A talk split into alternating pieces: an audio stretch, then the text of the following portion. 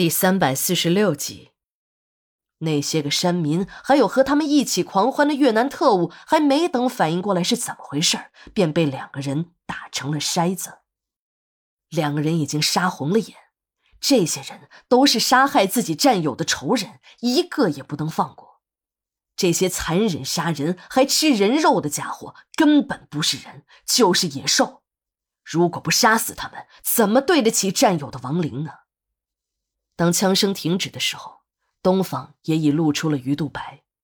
两个人开始打扫战场，在最里间的一个小屋里，一个缩在墙角的年轻女人在小王的枪口下颤抖。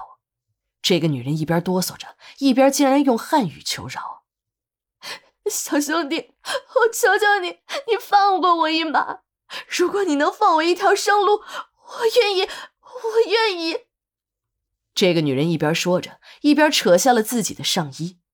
虽然这个女人外表穿着和别的山民没有什么不同，可里面的军用背心和枪套一看就知道这是个地道的越南特务。就是这些个可恶的特务，到处挑唆山民和中国军队的矛盾。原本这些山民世代与中国人为邻，还不时的有通商活动，虽然算不上友好，可也没有什么仇恨。但经这些特务们一挑唆，这些个头脑简单、还没有开化的山民便把中国军队当成了敌人。这个女人便是挑唆这些山民杀死自己两个战友的元凶。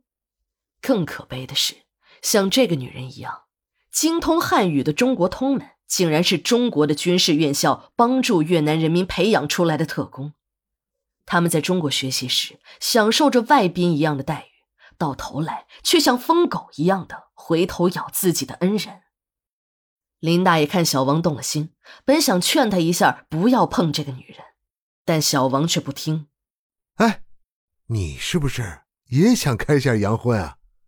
像这样的女人，不干白不干，就是为了自己死去的战友，也要把这个女人上了。林大爷没有那个兴致，反正这个女人也不是什么好东西。小王既然愿意，那就随他去了。就是他的一时糊涂，为自己的后半生埋下了巨大的隐患。那个女人还以为自己有了生机，三下两下的脱了衣服。小王也已经两年没有碰过女人了，两个人立刻滚在了地上。一个是为了求生，一个是为了发泄。两个人很快便进入了主题。那种男女肉搏的声音，让还没有娶媳妇儿的林大爷听的是耳热心跳。他实在听不下去了，便来到了院子里，一边收拾着战友的遗骸，一边等着小王的结束。当在外面收拾战友尸骸的林大爷听到房间里传来小王杀猪般的嚎叫声时，才感觉到了不对劲儿。等他冲进屋里时，身强体壮的小王已经制服了那个想要杀死他的越南女人。直到把弹夹中的子弹打尽，他才停了手。正在这时，细心的林大爷发现不远的丛林处有光在不断的闪动。他迅速的换上了弹夹，瞄准了那个地方，喊了一嗓子：“出来，举起手来，要不然开枪了。”看没有动静，林大爷抬高了一下枪口，扣动了扳机，一梭子弹打了出来。枪声响过之后。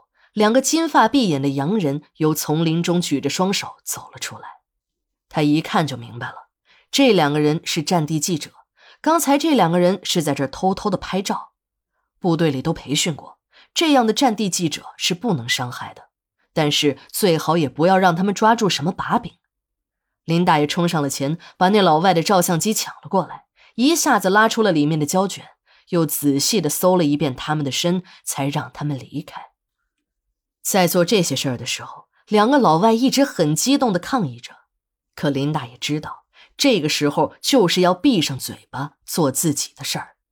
这些个洋人有事儿没事儿的就找中国人的麻烦，不知道自己哪句话说错，又会成为了他们的画饼。等两个老外走远，林大爷和小王两个人埋葬了战友的遗骸，又秘密的处理了这些山民的尸体，才离开了这个地方。战争很快结束了，这些个越南老牛皮吹的山响，一打起仗来就拉了稀，跑得比兔子还快。等我们的部队已经教训完他们，又撤回到国境线这边时，那群被吓得如同惊弓之鸟的越南佬还在仓皇难逃之中。